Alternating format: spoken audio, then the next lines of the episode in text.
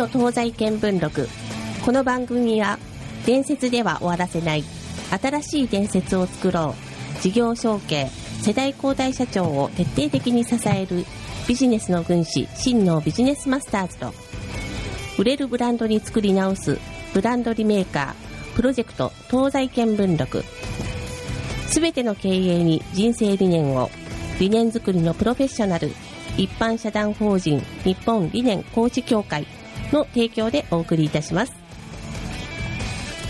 はい、改めましてこんにちは。こんにちは。東西見聞録6周年のオンエア121回目でございますね。はい。はい。はいおめでとうございおめでとうますございます。イエーイ。えー、皆さんのですね、えーいろんな協力と知った激励をいただきながら、暴走しながら、はい。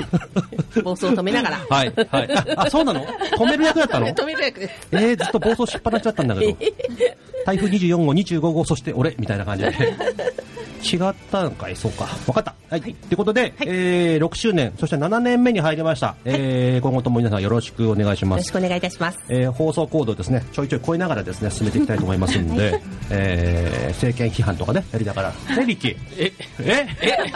え？いやいや、あくまで、ね、うん。突然振られて困っちゃってます。いやいやこの人がさね暴走しなければ誰が暴走するのって、まあ、そんな状況ではありますけども。はいえー、いうことでですね今後ともよろしくお願いいたします。お願いいたします。新野明秀です、アシスタントの後藤康子です。えー、今日はですねにぎにぎしくですね、えー政権を批判する方々に集まっていただきました。そっちかい。えー、違う。違うか。あーということで、えー今日のですね、まあえーテーマはオーガニックと平和ということで一括りにえこれつながりある？あるある。ある？あるある。あるある大丈夫よ。あんたジャンクフードばっかやん そんなことはないですよ。は、はいい。本当。はいはいはい。ということで、えー今日一人目のゲストは、リッキーこと足立力也さんです。よろしくお願いします。お願いしますあえーそして新しいチャレンジ。素材屋？惣菜屋？和田健ちゃんです。はい、よろしくお。願いします何年連続でしょうかねこの秋2015年か。からら。あ、数えてたの？あ、そう。5、6、7、8、4年連続。はい、はい、秋の女。秋の女、五十嵐さんで。はい、よろしくお願いします。初登場でございます。オーガニックといえば、福岡ではこの方なんでしょうかね。奥田さんです。よろしくお願いします。はいお願いしますはい。で、友香先生。はい、はい。6周年おめでとうございます。塩らしく。はい、よろしく。お願いします。レイさん、えーはい久しぶりですけども。久しぶりですはい。はい今後もよろしくお願いしますお。願いいたします。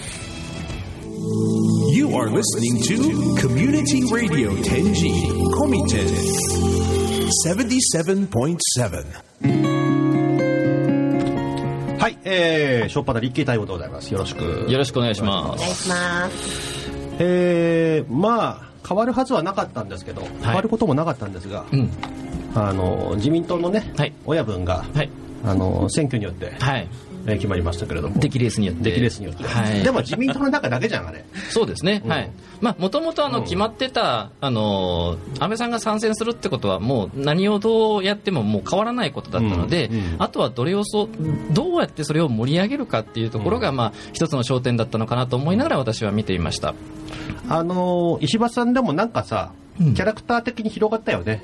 いいないいな、みたいな。そうですね、うんまあ、あの安倍さんというこうおまあ、対象となる、うんう人物うん。とこう照らし合わせてみるっていうことが、あ今回あのだいぶ広がったのかなとそのことによってこう石破さんの像が広がっていったんじゃないかなと思いますね。なるほどね。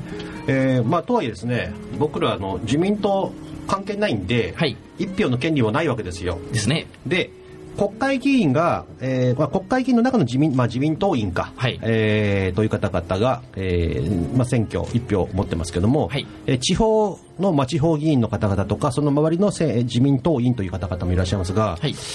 大体あの選挙の一票の権利を持っている方々ってのはそれ以外いらっしゃらないんですかね？そうですね、あの議員と、おまあ、党員の方々、うんうん。ということですね。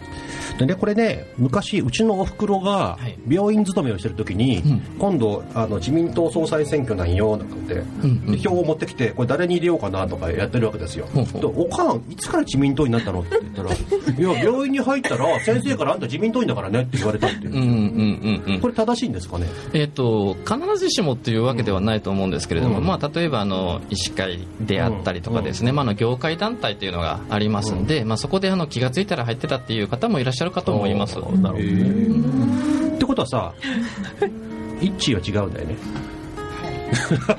私そんなところでみたいな。なんか嫌そうななんかこう反応でしたけども。病院の中でも、まあ、いわゆる自民党員の人もいるし、ね。他にも業種によってはありそうですよね。ありますね、例えば、あので同じそのお医者さんの中でも、うん。おまあ、共産系の業界団体にあったりもしますし、まあ、それぞれですね、うん。であのまあ、問題なのはその強制加入団体的なあのグループがそのまま、あの政治団体がですね、えーうん。同じグルーピングで政治団体を作るっていうことがあって、うんでそこでいや私はそのお政党を支持してないんですけどっていう問題があったり、うん。ということも、まあ、ちょこちょこあったりはしますね。なるほどね。はい。まあ、そんな安倍さんがですね、まあ、えーこの任期3年間もらったとと思っていいんですか？あ、自民党総裁としては3年間ですか？そうですね、ん。はい。まあ、もちろんその後この後の選挙だとか、はい。もろもろ総理大臣が降りる降りないみたいな、やるみたいな話になると、はい。そこはもっとショートになったり、そうですね、えーまあ、最大で3年間ですか？そうですね、うん。だから衆議院選挙で、えー自民党があー負けて、えー野党になるということがならない限り、えーまあ、基本的にはそうかなと思いますね。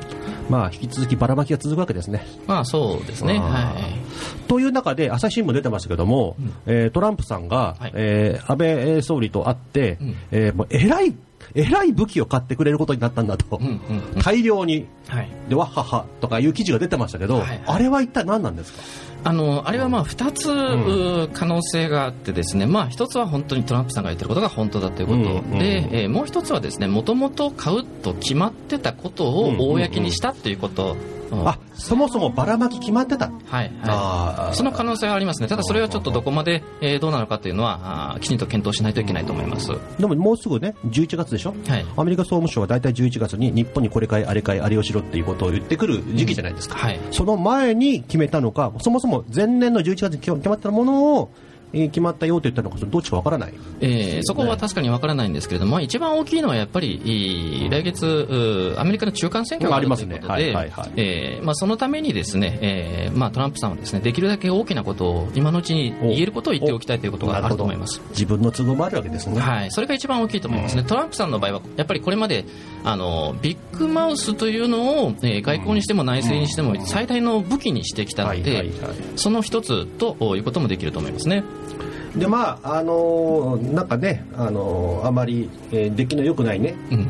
あのーなんかプロペラが2個ついたヘリコプターをね、はい。買わされたりするじゃないですあかー。そうですね。うん。なんか通常価格の3倍ぐらいでね、そうそうそう。買わされるじゃないですか、はい。でそういうのもね、あのー配備されてるのはもう今、全国的になりましたけども、はい。まあ、そもそも沖縄にね、はい。あったりというところで、です沖縄の選挙がですね、はい。えー結果出ました。はい。で、えー新知事はですね、はい。どうやら半分、半分アメリカで、半分は沖縄、もともとの日本なんだと。はい。いうデリーさんはね、はい、そうですね。いやー、なんか久しぶりに気持ちのいい選挙だったなと思ったんですけど、あのまああのデマとかですね、うん。あのなんでしょうあの怪文書とか、うん。あーすごかったね、すごかったですね。なんかね、ネット上もね、もともと沖縄結構そういうのいっぱいあってですね、あの私も沖縄行った時にですね、うん。あの尾長さんが知事だった時にですねはいはいはいはい、えーまあ、あの尾長さんがですね沖縄を中国に売り渡すみたいな、えーステッカーものすごいでっかいステッカーを車に貼って、うん。でそれがこうぐるぐるぐるぐる回ってるっていうようなうん。状況だったんですね。だからあのやっぱり一番心配なのはですね、あのデニーさんが当選した後にこれで沖縄は終わったみたいな、あー話をですねあのツイッターでバンバン投稿したり、えー作家の、うん。えーね、某作家さんとかですね。あはい。ー、百田さんですね。そうですね。はい。そうじゃない。某、あはい百田さん。ああいうことによってその自分の意見を表明するのはいいんだけれども、あの分裂と対立をどんどんこうジャッキするような引き起こすようなことを、うん。まあ、やってらっしゃる方がそれが一番僕は心配ですね。なるほどね。はいなんかね、あのよく見てるとね、中国に占領されるみたいなことをね、うんうん。まあ、あんなに中国のことを警戒というか、うん。あいじって、はい。いやそもそも中国中国の、ん食べてるものあんた半分以上中国のものなんよみたいな、ね。今日本は、はい。ほぼ輸入じゃないですか、はい。でトイレットペーパーだってあれほぼ中国ですよね、うんうんえー洋服もほぼ中国ですよね。ね。お前このタグ見てみって。そもそも、うんうん。ほとんどで中国はもし日本なんか知らねって言ったら多分僕ら身ぐるみ外れますよね。そうですね。じ実態としては。はい、それにやっぱり、まあ、占領するって言ったってメリットがない、ないですね。はい、むしろデメリットの方が大きいですよね、まあ、多分中華料理の数が増えるぐらいかもしれませんね、ランチのそうですね、うん、メニューが増えるかもしれないですね、はい、まあそういうあれではね、冷静に考えたらね、はい。冷静に経済のことを考えたら、ありえんだろうと、そうですね、そもそも、うん。そもそもね、なんでこんなことする必要があるんですかね。はあ、ななんで、まあ、あのー沖縄はやっぱりその、うん一つのですね、えー非常に悪い言葉で言うと、まあ、やっぱり捨て石になっているっていう、その状態が続いているということなんですね。だからあの例えば同じことを東京では絶対言わないわけですよ、東京で例えば革新系の知事が出ましたって言ったときに、これで東京は中国に占領されるなんか言わないわけですよ。石原さんそうですけどね、なんかね。あそうかもしれないんですけどね、それは単にその地理的に遠いっていうだけじゃなくて、沖縄だからみんな本土の人は適当なことをあの軽い気持ちで打ち合ってるってところがあると思うんですね、もうちょっとやっぱりその引き付けを引き付けて考えないといけないかなと思いますね。まああれですね、桜島が爆発しましたってニュース流れると、はい。僕のとこ連絡来るんですよ。あ、そろそろ九州脱出した方がいいんじゃないの？って、いやいや、毎日爆発してるから全然問題ないからって、すね。まあ、そのぐらいのなんかね、感覚なんじゃないかなと距思うん離感がですね。ね心理的な距離感がやっぱりすごく遠いなという。ところがあねあとなんかこう台湾とね中国がうまくいかなくなってどうのとかね、はい。い、ろんなことを言ってきますけど結局でもほとんどのあのデマのサイトは選挙終わった瞬間にスパッと消えましたよね。そうですね。はい。あれアルバイトかなんかじゃないですか。あーまあそうかもしれないですけど、うん。そうでないかもしれないですね、うん。ただまああのはっきりしているのはあのそういうことをやってる人たち、うん。まあ、潤沢な資金があり、でそれを使って組織的に物事をやってるっていうことは、まあそうだろうなと思いますね、うん。なるほど、なんかねどっかで聞いた話のような気がしてきましたけども。そうですね。言えないんだねそれね。言っちゃダメなんだね。うんそうですね そうか。そっから先詳しく知りたい人はどうぞリッキーのフェイスブックを見てねって感じですかね。うんそこにも書けないかなって。個別で会いに来てねあそうですねはい、うんリッキーの勉強会に来てねはいですかね。はい。まあ今日ですね、そんな中、えー平和のお話と同時に、どうも平和とオーガニックって何やらつながりがあるとはい。いうふうに僕は踏んでるんですけど、はい。い、つもジャンクなものばっかり食べてるリッキーからすると、それ言えるんですかね？えっ、といつジャンクなもの食べましたっけ？えっとね、一応ラーメンとか結構アップされてるんで、あー最近ねラーメン食べてないんですけどあー。まあ、そんなことはどうでもいいんですが あのーまあ、やっぱりですねあの平和っていうのはいろんなカテゴリーがあるんですけれども、お平和の中に自分との平和というのがあって、うんで自分の中の平和うん。にはあーその物質的な平和、うんうん物理的な平和というのはですね、つまりこれは健康です、うんうんで健康っていうのはあの自分の中に入れるものうん。から、あー始まっていくのでですねこれは非常につながりはもうダイレクトなつながりがあるということですね。うんなるほどね。じゃあ、その中身をですね、掘り起こすかのように順々とお聞きしていきたいと思います。はい。You are listening to Community Radio Tenji Komiten 77.7. いやー、今日はえぐいな。いい感じで始まってきましたけども。はい、えぐいまんまんのですね、えー、すいませんが、素材屋？それとも惣菜屋なんでしょうかね。えー、和田健二さんです。よろしくお願いします。しお願いします。いろいろチャレンジしてるね。あ、はい、頑張ってます。今度何を始めようかって感じなんですか？あのーまあ、今言われたみたいな、うん素材屋か惣菜屋かってとこなんですけど、うん一応どっちもかけてあってですね。なるほど。はい、素材にこだわったうんお惣菜を、ちょっと待って、ちょっと待って、はい。惣菜ってさ、はい。そもそもこう日持ちとかさせなきゃなんないから、はい。混ぜ混ぜするしかないんじゃないいろんなもの。いや、そんなことないですよ。えー、ほとんどそうじゃないですか。後ろこうって、ね、広い、こうね、はい。ラベル見たらさ、混ぜ混ぜしたものがいっぱい入ってるじゃないですか。でも昔からあるものばかりなんで、え？なんか、なんとか系とか？あれはもうやっぱコストとコスト。期間をん。コントロールするための。でやっぱ混ぜてんでしょ？あの、まあ、一般的に売られてるものはですね。ほぼほぼね。あれ、はい。混ぜてないものって福岡になんかあるんですか？あお店とかってこといやいや、ですかその、惣惣菜屋さんの中にこんなん見たらさ。いや一般のお惣菜屋さんはないんじゃないですか、ないよね。はい、もうそもそもお店で作ってたら表示すらしなくていいところもあ、そうルール上であるので、はいはい。コンビニなんかはもうそれしかないんじゃないかって感じだもんね。そうですね。薬物食ってる感じするよね。まあまあ半分は結構科学的な科学の力を得てるなとそうなのね。まあ直ちに影響はないみたいですけど、そうですね、はい。一応まあ一応国が決めたルールのもとで、まあ国の、ね、ルールそのものが本当にいいかどうかわからない、そうですね。はい。というそういう中で、えーでそのお惣菜屋さんでしょうか。一応読み方は一応素材屋素材屋ですか、はい。素材屋さんでしょうか、えーこれはで誰にはいこうサービスをするビジネスなんですか？えっと、今最初のメインターゲットというか、あのこの事業を始めようと思ったきっかけは、出産前後のお奥様方ですね、はいはいはい。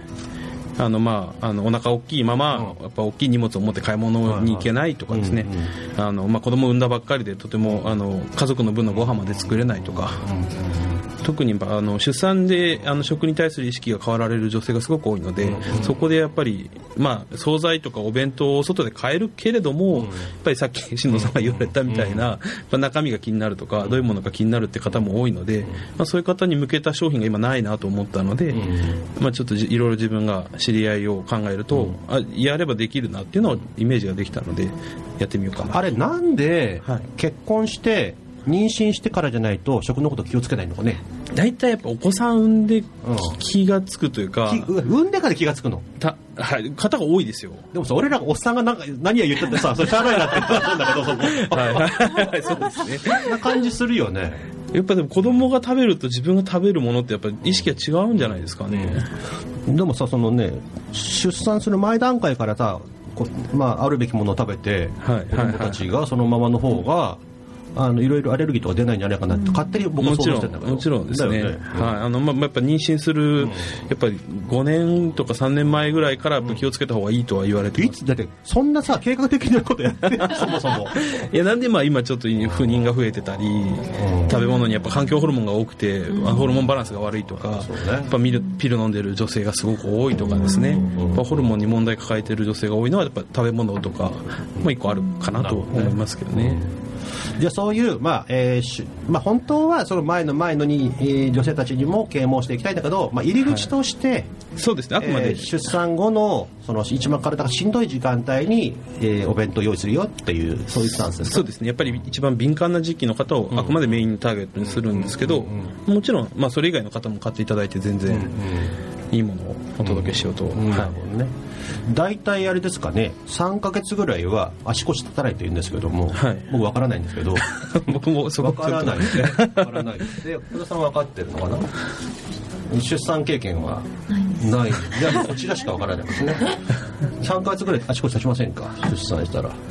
足腰立たない？うん、なんか3ヶ月ぐらいは出産後はもうしんどいと体がいうふうにまあよく聞いてたんですけどまあまあ、しんどい人にも足腰立たない。ってそれでもないいやだってすぐにほらいろいろしなきゃいけないじゃないですか、もうしなきゃいけないの子供をだからね、うん。あの出産サポートビジネスっていう業界があるんですよ、はあはあはあそこって大体出産後3ヶ月間ははい。寝てなさいっていう指導をして3ヶ月間サポートするっていうそういう商売多いんですね、まあ。そこでよく言われるのが3ヶ月間が目安でもう足腰立たないぐらいしんどいから、えー、なんなんていうんですか助産婦さんじゃないかなんだっけえー助産師さん。助産師さんじゃない。かな何？食事を作る人？家事代行。家事代行もそうだけど。三熟シッター三熟シッターとかね、まあ、大体3ヶ月が目安だじゃないですか、まあ、その辺はだから、えー、元子供がいたような感じでしたけども僕も。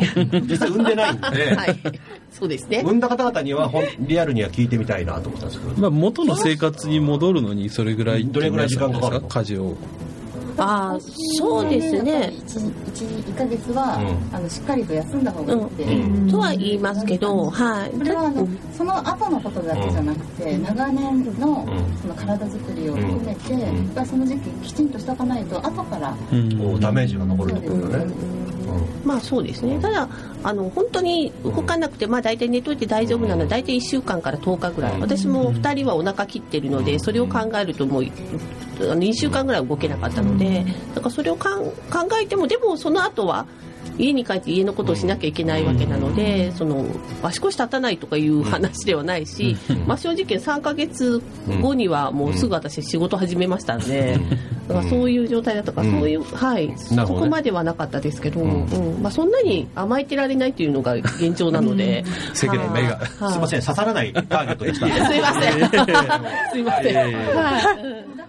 だからやっぱりもっと休ん。だ方がいいのに、やっぱ今のはい。あ、そうです、そうです。うん、そうですよね。食事以外もねやらなきゃいけないこともたくさんあるので、そうですね。うん。だから逆にそのやっぱ食べ事って一番大変で、でも一番大事だと思うので、やっぱそういうあの部分がサポートしていただけるっていうのはすごいありがたいのはありありがたいですすぐなんかフォローしていたいやいだいて。やいやいやでも本当はそうです。だ例えば何かね買ってくるにしても安心して食べられるものってそうそうそうないのそうなんですよで、ね。はい。そういう意味ではですね。まあ、こうやってですね年を重ねると安全か不安全かってだんだん分かってくるんですけど 若い頃はなかなかねそうですね。判断があのつかないんで、えー判断つかない方は素材屋さんの方に、えー相談してもらうと、まあ、間違いないよと。そうですね、うん。まあ自信を持って、ね、将来も含めて、あのーご安全にと。直ちに健康がじゃなくてずっと健康がっていうね。はいそういう形ですね。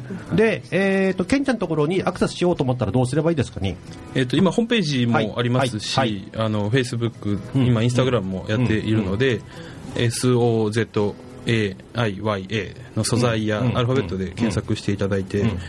はい、宅配とかあの無添加はい惣菜で検索していただけると出てくるかと思います。はい。福岡界隈宅配しますんでよろしくということですね。はい、あ全国通販も多分できるとなるほど思います。はい、お添加物入れずに大丈夫なの？やります。うわすげえはい、えーどうぞご期待ください。引き続きあの番組でもかけてきます。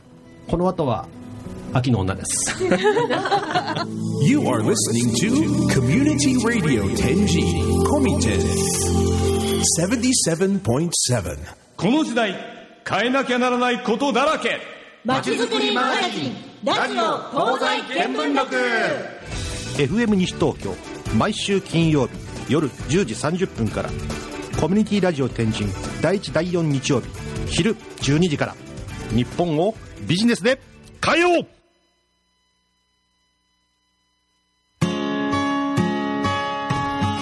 秋の女登場でございます、はい、秋の女です。い いらっしゃいませ。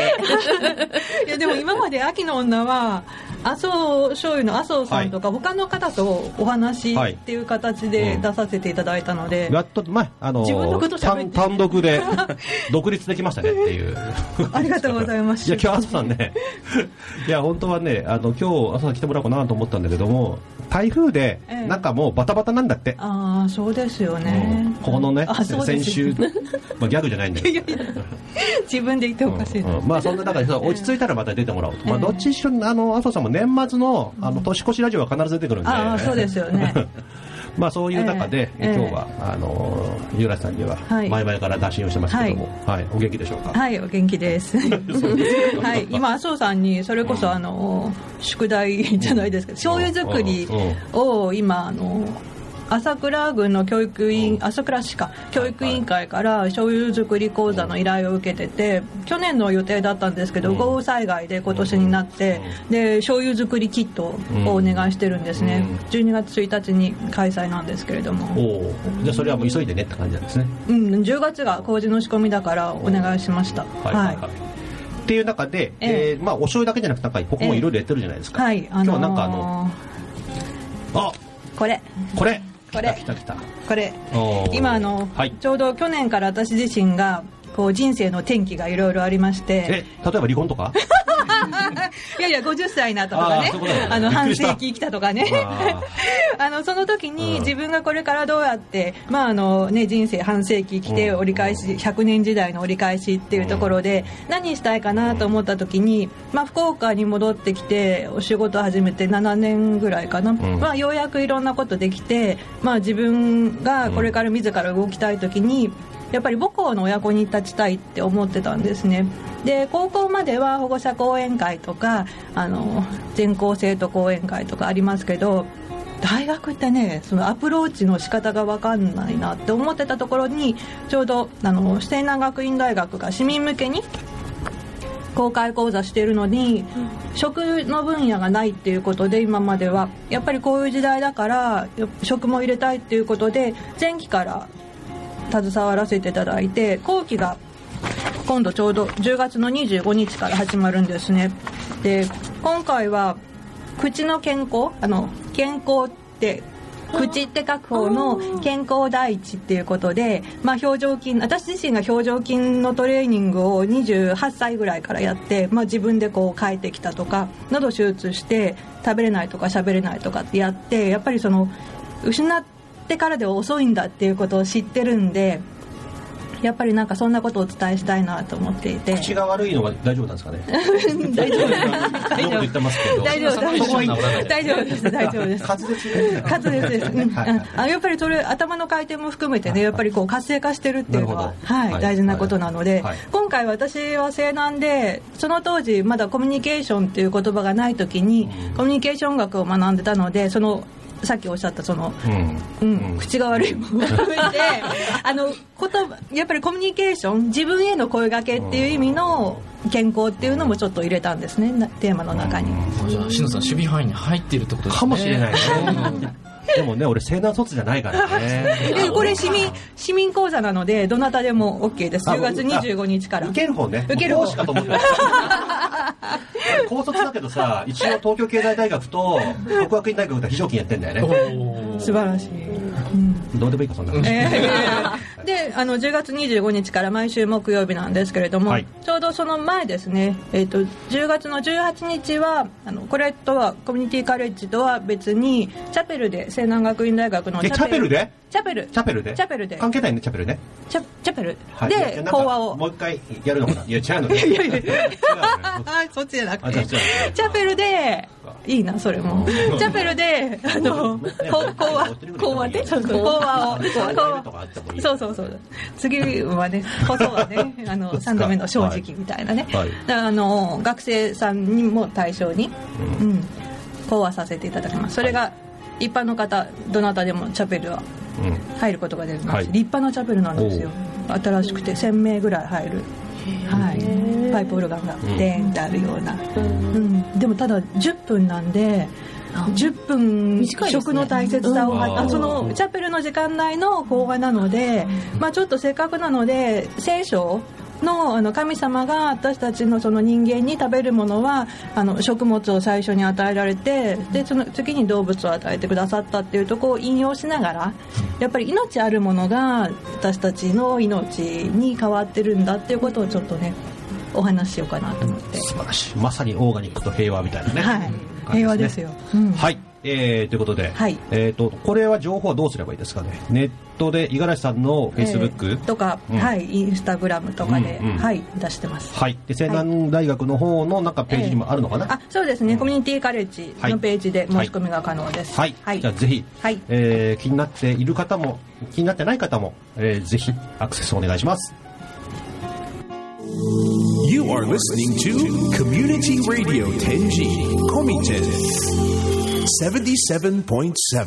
この時代変えなきゃならないことだらけ。まちづくりマガジンラジオ東西見聞録。FM 西東京毎週金曜日夜10時30分から。コミュニティラジオ天神第1第4日曜日昼12時から。日本をビジネスで変えようはいお待たせしました。奥田恵子さんです。はじめまして、奥田と、奥田と申します。はいよろしくお願いします。何やら、えー福岡でオーガニックといったらやっぱりこの人が出てくるらしいですね。えーそんなことないんですけれども、ちょうどあの東京から戻ってきて、あの私自身が5年目、あ、ごえー2月末で5年だったんですけれども、ちょっと地域、そうそう地域にも貢献できることがあればいいなと思っていまして、まあ、ライターをやっていますので、何かこうやっぱり伝えることで、えー発信したいということで、まあ、イベントを、えー企画したんですけれども。オーガニックのエキスパートが語る課題と未来本物のオーガニック。いやいやいやいやオーガニックにも本物と偽物があるわけだ。結構そうなんです。あの、まあ、農産、うんうん。そうですね、うん。農産物っていうか特に商品に関して、はい。あのーそのまあ、イメージ先行のそのなんですかね、あのオーガニックじゃなくても、えーオーガニックっていうふうに言っちゃまあうんですね。言っちゃうところがあったりするんですね。うん、あります。あの、えありますね、うん。あのまあ、オーガニック系のなんかこうボタニカルと、まあ、植物性とか無添加とかって書いてあるにもかかわらず、まあ、なんですかねあの合成成分って言っちゃったは が入っているものがあの、んまあでもそもそも国の認定だってね、オーガニックって5%は混ざり物でも95あはがオーガニックならば OK っていうルールじゃないですか。まあもちろん国の認定を取らなければなりませんがええ、だから完全にええ。ー安安全かどうかはイコールではないですよね。オーガニックでやってもそういうことはありますよね。え。はい。そうなんですけれども、それであの今回あの東京からお呼びした、うんうん。あの JOCA の,、あのオーガニあ日本オーガニックコスメ協会水上陽子、まあ、先生なんですけれども、えー陽子さんがあの一番最もあの厳しいですね、あの JOCA 推奨品マークっていう、あのマークがあるんですけれども、あのそのラベルがついているものは、まあ、100%あの合成成分が入っていないっていうのが保証されているあのものなんですね。じゃあ、オーガニックの中のさらに、はいオーガニック・オブ・オーガニックみたいな、んそなうそう、キング、もうそキンねグ・オブ・オーガニック。もう格闘技みたいに。なってる格闘技みたいな感じで、本当にもう戦っていらっしゃる方なんですよ、はい海外に、はいはいはい。海外のあのオーガニック認証いっぱいあるんですけれども、うんあオーガニックコスメ認証なんですけど、あのそれ、まあ、ヨーロッパでもちょっといろいろそういう問題があって、ちょっとはい、あのいるものを、あの問題が多いというか発言されていて、それで日本からそのに JOCA マーク、まあ、発信していく、日本100%のオーガニックコスメを発信していこうと、あの活動されている方で、まあ、ちょっと、あのーたまたま1年前にご縁があって、あのーお目にかかって、あのーですね、ご縁ができたので、ぜひ来ていただきたいと思って、まあ、お話を、えー聞いていただくと、まあ、一番厳しいオーガニックなので、まあ、それに、まあ、自分に合う、まあ、オーガニックが、まあ、あるかと思いますので、そういうお話もですね、えー大事ではないかと私は感じておりまあ、ます。コスメってことは化粧品ってことでしょ？コスメ一応、ん。今回コスメですけれども、あのーまあ、コスメ談義が中心になると思いますね、うんそのえーオーガニックコスメを通じて、はいはい。あのーライフスタイルをオーガニックにだんだんしていきましょうね、みたいな感じのお話がメインにはなると思います、まあ、でも男性の方も、あのーいや大事ですよ、それは。絶対大事ですよ。そうですよね、まあ、化粧品だってね、ええ。あの男の化粧品もありますけども、はい。こう塗りにして、はい。塗りにしたものがええ。混ざり物だったらやっぱり経費毒じゃないですか。そうなんですよね。食べるものよりも経費毒の方がやばいっていう話もやばいやばい。言うんですよね、はい。なんでそんなことも考えればいや、うんね、そういうものも含めてオーガニックのことを学習しようっていうのはすごく普通だと僕は思いますけどね。ね。それでその経費毒の話も出ましたけれども、その肌自身がその土とかと、その微生物たくさん住んでる土とかと同じやっぱ自然環境と、まあ、自然の一部なんですね。うんだからそういうのがあの分かると、うん分かっていくと、まあ、よりその身近に感じてもらえるかなと思うんですけども、そのですのでオーガニックにちょっと興味がある方と、まあまあ、オーガニックがすごく詳しい方はあの水上先生のお話を伺いあの聞いていただけるといいと思うんですけども、うんうんうん。あとあの今回は田中さんとあの地元でかあの活動してらっしゃる北尾さんを、あの一緒に、まあ、3人でトークイベントということで、あのいろんなあのなんですかまあいろんな角度から、うんうんうんあのの見方、まあ、企業側とかそのあの農農産物の、えーお話も聞けるので。ですが、まあ、内容的にはそういうちょっと硬い面もありますけれどもオーガニックな、まあ、飲み会、まあ、そういうのを飲み会なんですははい、飲み会を嫌です。まあ基本的にその、まあ、オーガニックが美味しくて楽しいっていう気持ちをこう味わっていただけたらいいなと思。ってます、はい。はい。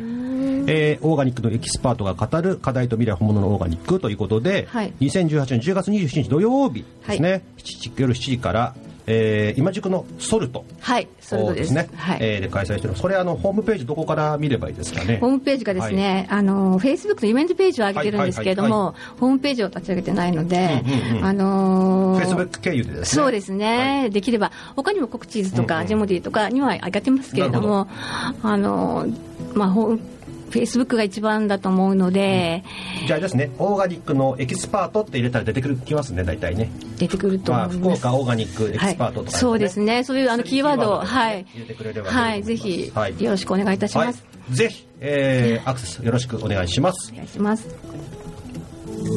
You are listening to Community Radio Tenji Komiten 77.7. この時代変えなきゃならないことだらけまちづくりマガジンラジオ東西見聞録 FM 西東京毎週金曜日夜10時30分からコミュニティラジオ天神第1第4日曜日昼12時から日本をビジネスで変えよう。では、ここからは、えー、コーナーです。えー、教えてともか先生のコーナーになります。よろしくお願いします。いします市川ともか先生です。はい。先生、今日はどんなお話になりますか？そうですね。あと、私は普段、あの、まあ、働く人たちと接することが多いんですけれども、あの、やっぱり、今日のテーマ、オーガニックと平和っていうのも、私すごく、あの、感じるところがあってですね、あの、今の社会ってすごくやっぱり、今まで皆さんお話ししたように、ふすごく複雑になってますよね。えっ、と、仕事するにも、生活するにも、いろんなことが、あの、複雑に絡み合って悩みも多いですし、考えることも多い。考えなきゃいけないこともやることも多い。でそんな中で自分がこう生きていくとか何か一つするときに、えー、とうまくこれでいいのかなとかうまくいってるのかなって問うと思うんですよね。その時に問い方として一つご提案したいのが、えーこれは本当に自然なことなんだろうかっていうことをあのぜひ問う。機会を持ってもらえたらなと思います。でそれは何でかっていうと、まあ、私たち、まあ、自然の中のシステムの中の一部として本当は生きていて生きるってとてもシンプルなことなんですよね。なんですけどもそこの問いをつい忘れてしまって、えーこれ本当に正しい道なのかな。例えば、えー、と段取りがうまくいってるのかな。資金繰りがうまくいってるのかな、ね、あの子供がちゃんと育ってるのかな。そういうふうに考えてしまうんだけれどもこれって大きな自然のシステムにきちんと乗っかってるのかな。っていう本当の根底的な問いを向けることによって何かこうもう一度自分のところに立ち戻れる機会になるんじゃないかなと思います。でそこでもしモヤモヤっとすることがあったりとかあれちょっとなんか引っかかるっていうことがあればもしかしてその自分の中の深いところからストップをかけたりもう少し考えてみる必要があるんじゃないっていう問いをね触れてるのかもしれません。それは、まあ、言葉で言ってみれば直感ということにあの表されるかもしれないけれどもその思いっていうのはすごく大事にしてほしい。その問いからの、えー答えですね。でそれが、まあ、うまくいってるのかはミクロ自分にとってなのか周囲の知人友人含めた周囲にとってうまく自然に沿っているのかそれかマクロの視点で例えばあの地球や社会にとってうまくいってるのかっていうこうあの問い合わせをですねしてみる。でそれをあのしっかりと自分の中に育てていくっていうのは、えー、と今までも何回もちょっとお伝えしてるんですけどやっぱりその自然と接する機会を持つっていうことが非常に大事だと思うんですね。今私たちは自然とのこうあの距離が非常に街にいるとできてしまっているので例えばその自分が、えー公園でもいいですし自然と接する場所を持つとかあとは今あの大事なことを今までおっしゃっていただきましたけども自然な食べ物を取る。食物から自分を作る。という点では自然のものをできるだけ加工品ではなく自然のものから食べ物を摂取する。そして自分を、えー作り上げていって平和をまず自分から作り上げるということが、えー大事かなと思いますそれにはまず、えー自然これは自然なんだろうかという問いを、えー機会を持っていただけたらと思いますはい。ありがとうございました。You are listening to Community Radio Tenji Komiten 77.7. この時代変えなきゃならないことだらけまちづくりマガジンラジオ東西見聞録 FM 西東京毎週金曜日夜10時30分から。コミュニティラジオ天神第1第4日曜日昼12時から。日本をビジネスで変えよう。はい、えー、お待たせをいたしました。本日のメインイベントでございます、リッキー中心に進めていきたいと思いますけども、はい。オーガニックと平和と。はいいうことで、えー皆さんとこうね、いろんな話を聞きに行きたいと思いますけども、まあそもそもオーガニックと平和ってこう繋がるのかなというところなんですけども。そうですね、あのー先ほどのね、あの友香先生、非常に綺麗にまとめていただいてね、柄にもなくアシストしてくれますね。もう言うことなくなっちゃったかなって感じがするんですけど、あの今のね、あの今のっていうか、ずっと人類が直面してきた課題っていうのは、大体3つに集約できるんです、1つ目は水、水2つ目は食料、3つ目エネルギーなんですよ。でこれをめぐってえーこれが豊かな時は平和が築かれるし、これがなくなってきたり偏ってきたりすると争いが起きるんですね。でえーまあ、これ全部もちろんそのオーガニックっていうところが最終的にはあのつながってくるんですけどもなぜそうつながってくるかっていうのは最近だんだん経済学の面からも、はい、説明をされるようになってきました。なるっていうのがですね昔は言ったら昔はみんなオーガニックだったわけですよ、ね、こう堆肥を自分たちで作ってそこから始まってっていうね農薬使わずに。でその代わり、まあ、あの全部マニュアルで手作業でやってたわけですね、まああのーちょっとした工あの工作機械というかを使うぐらいだった。でそれがあ農業がどんどん大規模化するにつれて、えーまあ、例えば大きな機械を使って、えー農業を大規模化してやっていくと。でそうなると、えー効率がいいとこれまでの経済学以前の経済学では考えられてたんですね。ところがエネルギーっていう観点が最近すごく重要になってきて、じゃあその例えば、え1ヘクタールの、農地を耕す耕して、収穫するのに、えー以前のやり方と今のやり方機械化されたやり方と比べてどっちが、えー効率がいいかエネルギー的に効率がいいかっていうと以前のマニュアルでやってた方が効率がいいってことがどうも分かってきたんです、ね、おそれはちょっとなんかね、騙されてきたよね、ずっと。そうですね、例えばその1ヘクタールっていうかですね、例えばあー一丁の田んぼをを作るのに、えー全部手作業、あるいはそのプラスアルファぐらいでやってるのと、まあ、あの石油をですねたくさん使って、えーやるのとどっちが効率がいいかというと昔はそのお1のエネルギー投入に対して1.25ぐらい取れてたのが、えー最近では0.5とかあのエネ投入するエネルギーよりも少ないエネルギーしか我々は取れてないんじゃないかっていうふうな研究が最近なされてるんですね。でそれがすごく分かったのが実はキューバだったんです。なるほど。はいはい。であの現代のその機械化された大型化された農業っていうのはもちろんそのたくさんの石油を使ってるんですね。で、えーまあ、農耕機械にも使うし肥料にも使うし、えーまあ、石油だらけなんですよ、で、えーソ連があ1991年に崩壊して、それまで大規模農業をやっていたキューバでは一切それができなくなった、でしょうがないから自分たちで、えーまず堆肥作りから始めて、で輸送もできないんで輸送のトラックのガソリンがないから、都市で農業しなきゃいけないってなって、都市でオーガニックの農業をみんなで始めたんです、であのもうベランダとかですね含めて全部やり始めたんですよね。でそうすると、えーなんとかそのハバナ首都ハバナって200万人ぐらい都市いるんだけれども、そこの、まあ、あ人口全部自給できるぐらいになってきた、そうするとおあ自分たちで200万の都市の中でも自給できるじゃんと、自分たちのこの石油をバカバカ投入しなくてもできるじゃん。ということが分かってきたんですね。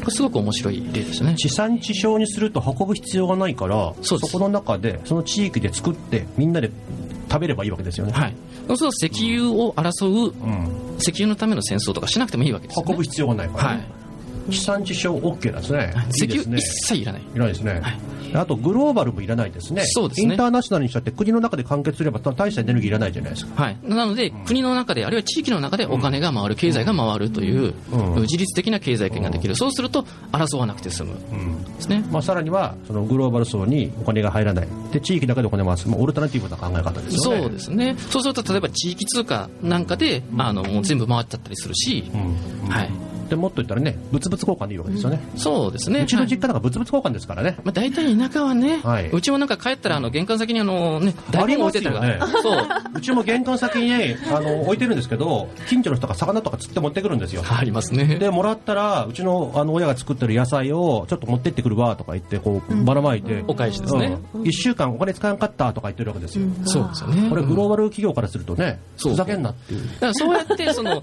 見かけ上の GDP っっていうのを下げていきながら、むしろ逆に経済を豊かにしていくっていうことができるんですね。でそういうのってやっぱりその機械化したものだとやっぱりやりにくい。そこはもうマニュアルで、えーまあ、オーガニックでやった方が当然ですね。あの、もらう方もこれはなんだろうってならないですし、そこ信頼関係がですねやっぱりオーガニックだと作りやすいですよね。なるほどね。はいえー、ちょっとケンちゃんに聞いてみたいと思いますけども、はい、どうやらですね、はい、あのお金持ってない人ほど某コンビニに行ったりとか、ね、あの某炭水化物とか糖質ばっかりいっぱい食べて、あの私たちみたいなそのぽっちゃり君たちになっちゃうんですけれども。お金本当に持ってる人はみんなスリムですよねなんかね。そうですね、うん、あのまあ、アメリカの方とか特にやっぱり貧困の、うん、貧富の格差で、やっぱり貧困層ほどやっぱりファーストフードとか、うん、あのジャンクフードを食べてる人がすごく多くて、お金持ってる人はホールフーズ行ってオーガニックのものを買ってたりっていうのがすごく多いので、日本もそうなりつつあるかなと。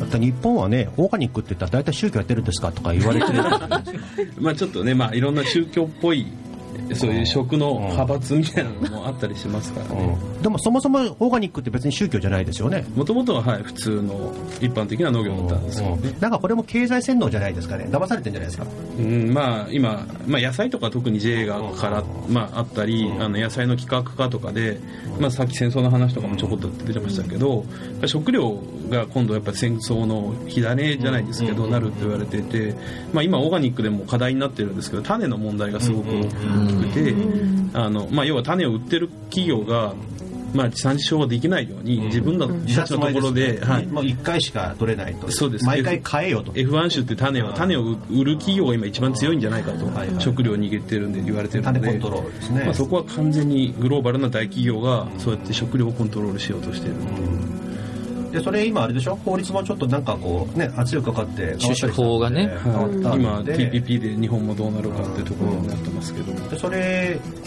あの種をそそこからこう引っ張り出してまた次ってやった場合これやられちゃうんでしょ？捕まっちゃうんですよね、ありえんよね、はい、でもこれ誰も気が付いてないでしょ？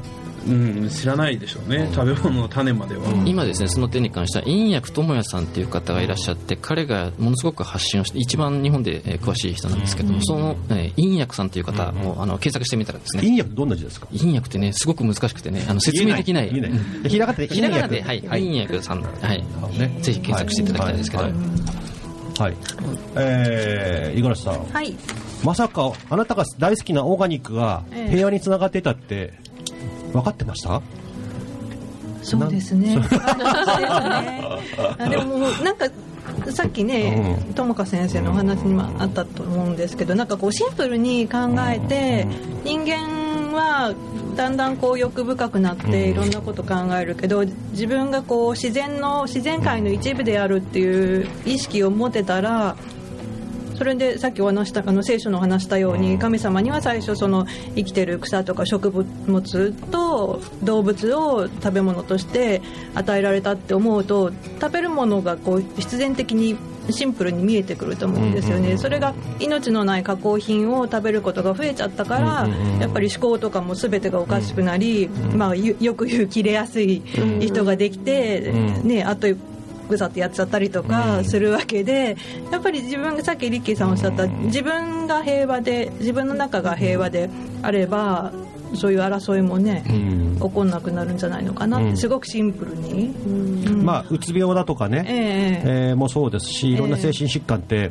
実は、ね、実は添加物等々の、ね、影響がっていうふうにね、えー、いやそれは私自身が40歳の時に2度目のうつ病になって、うつ病を繰り返してるんで、あの頃の食生活ひどかったので、じゃあそれは離婚の原因にもなったのかな？いやそれは別に だからだから離婚のね今回の離婚の時は、食が変わって心が強くなってたので大きなストレスかかってもぶれないであの単に年取っただけじゃないですね。ああそれはあります。いろんな経験。やっぱり年齢重ねるっていいなって思いましたもん、うん。ね、心が折れなくなったんででも食べ物の力は大きいなっていうのを私は前はそうじゃなかったから身をもって感じました、ね、なるほどね、え。ー、はい。大久田さんにもちょっと聞いてみましょうあのまさかオーガニックで平和のとかね世界経済とかさそういう話になるとは思わなかったと思うんですけども、あーそうですね。でもいかがですか？えでも一応あのグローバルあグロああのオーガニックがグローバルな流れにはなってると感じました、んあのえーセミナーにも参加したんですけれども、あの iPhone, iPhone の、えーアジア、えーの理事の方が、あの SDGs のあの2030年までにあのご存知ですか？一応達成しなければいけない、はい。目標が17あるんですけれども、その中の12に、えー、と作る、えー責任と買う責任っていうのがありまして、でだからまあ両方なんですけれども作るもの側にも責任があってで私たちは買う時に、まあ、もな何を選ぶかっていうのがやっぱり責任があると思うのででそれやって自分の、まあまあ、社会にもよくて、まあ、自分自身がまあ一番気持ちがよくって、その心地よくってっていうものを選んで自分ライフスタイルを作りあ作り上げていくっていうのがやっぱりそのオーガニックの形だとすれば一応やっぱり経済的な面も大きいのではと思います。買うことに責任があるっていう認識あんまりなかったですよね、そうですね、そう。まあ、選んでは、ね、何を選ぶかっていうのはちょっとそこに責任があるっていうのは、うんそこまで考えてなかった。まあ結局ですねその地方経済が疲弊していった流れっていうのは、まあ、いわゆる中央から、えー巨大な企業の、まあ、末端が入ってきてそこに集中する。集中する、まあ、始まりとはテレビであったりね、えーメディアのうん洗脳があったり、まあ、それを CM とかマーケティングって言ったりするんでしょうけれども、そこにバッと入って、えー買い物をするとそれは地方のね団子屋さんは潰れますよ。そうですね。地方のお茶屋さんは潰れますよね。えーそこに大きなスーパーが入ってきたらみんな撤退して、ね、某ね、えー佐賀、どこだったかな、あのやっぱり某ね、イオンって大きなスーパーが入ることを拒んだとかね、ああいう話が商工会で全部ブロックしたとかいう話もあるぐらいで、まあ、悪いわけじゃないですよ、悪いわけないけども、やっぱりそういう綱引きが必ず起きますよね。で僕らは僕らで地域の中で街づくりっていうのを考えていくと、やっぱり生き残る方法を考える必要があるし、さらに特化する必要があるということになりますよね。で曽我屋さん、どうですか、そういう状況の中で、なんか使命感とかそういう感じてるんじゃないかと思うんですけどね。そうですね。あの特にやっぱ農家さんが今すごく、あのまあ、特に九州はこだわりの農家さんが多いんですけど農家さんとお話ししてるともっと作れるけどやっぱ売れる場所がないとか、買ってくれる人がなかなかつながりにくいっていう場面が多くて、まあ、福岡もオーガニックのスーパーって大きいところはないし、かといってオーガニックの野菜がじゃあ便利にすぐ買えるかというとそんなことないので、まあ、どうしてもやっぱそのでも欲しい人はいいるんですよね。一定数いますよね。はい。ただやっぱ買う場所がないとか、便利に買えるところがないってところでそこをマッチングするために、まあ、お店を作るとかっていうのも考えたんですけどだったらもううちで加工しちゃって野菜をいっぱい仕入れてあの、まあ、食べれる状態にして届けるっていうのも一個手かなと思って、まあその生産者の方とそういうのが欲しい消費者の方をマッチングするっていうのは大事かなと思ってます、なるほどね。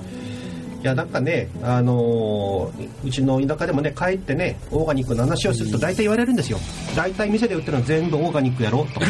分かってないんですよ。そうですねそういう意味ではね。興味がないあー興味がないしね。うん。それやばいよって。ちゃんと裏見てねって。まあ見なくてもやばいものいっぱいあるんで。はい。はい。まあそんな中でですね、あのー6周年、そして7年目、えーに向かっていきます。えー姉さん。はい。はい。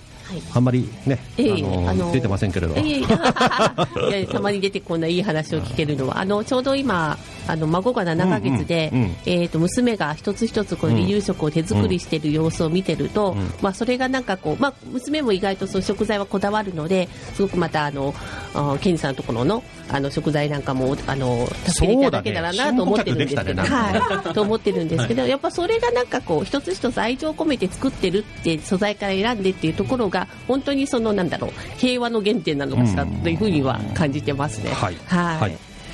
じゃあ、最後まとめで、リッキーに。はい。これからの活動にオーガニックと平和、どんな発信していきますか？はい、あのーオーガニックってね、やっぱり小規模に向いてるんですよね。うんうんえーで、ね大規模に大規模にってこれまでずっとやろうとして、今、あの、システム的なひ歪みがいっぱい出てきた。だから、このオーガニックの流れを作ることで、えー小規模小規模にえーなっていくことで、その小規模がつながるっていうことで、まあ、新たな平和ができていくかなという、えー希望を感じてます。はい。えー引き続きですねオーガニックと平和推し進めてまいりますので皆さんよろしくお願いします。お願いします。あの五十嵐さんまた来年の秋ね、途中といや途中に来ていただいても全然。はい。じゃあまたお全然。あのお呼びします。はい、はい。はい。えー東西見聞録の理念はですね持続成長可能な未来を作ろうということで未来ある未来を作る、えーそんな、えー事業をやっております。この番組もその一環です、えー僕らがね、えー、全ての命が終わって50年100年経った時にもあこれからの時代また可能性があるよね。またチャンスがあるよね。っていう時代に、えー変えていきたいなと思っております。引き続き、えー番組ともども応援をよろしくお願いします。よろしくお願いいたしますこの後はですね隣にオーガニックカフェがあるんですけど、ランチはそちらにしますか？おいいですね。はいいですね。それともその裏にですね九州ラーメンの添加物全開のお店もありますが どちらでしょうかね？ですかね。はい。ということでじゃああの迷いながらですね、えー 言ってることとやってることをですね合致させるようなそんなあー時間も作りたいと思います。はい、次回の放送は2週後で2週間後です、えーあのバンカーマック登場です。よろしくお願いします、本日もありがとうございました。ありがとうございました。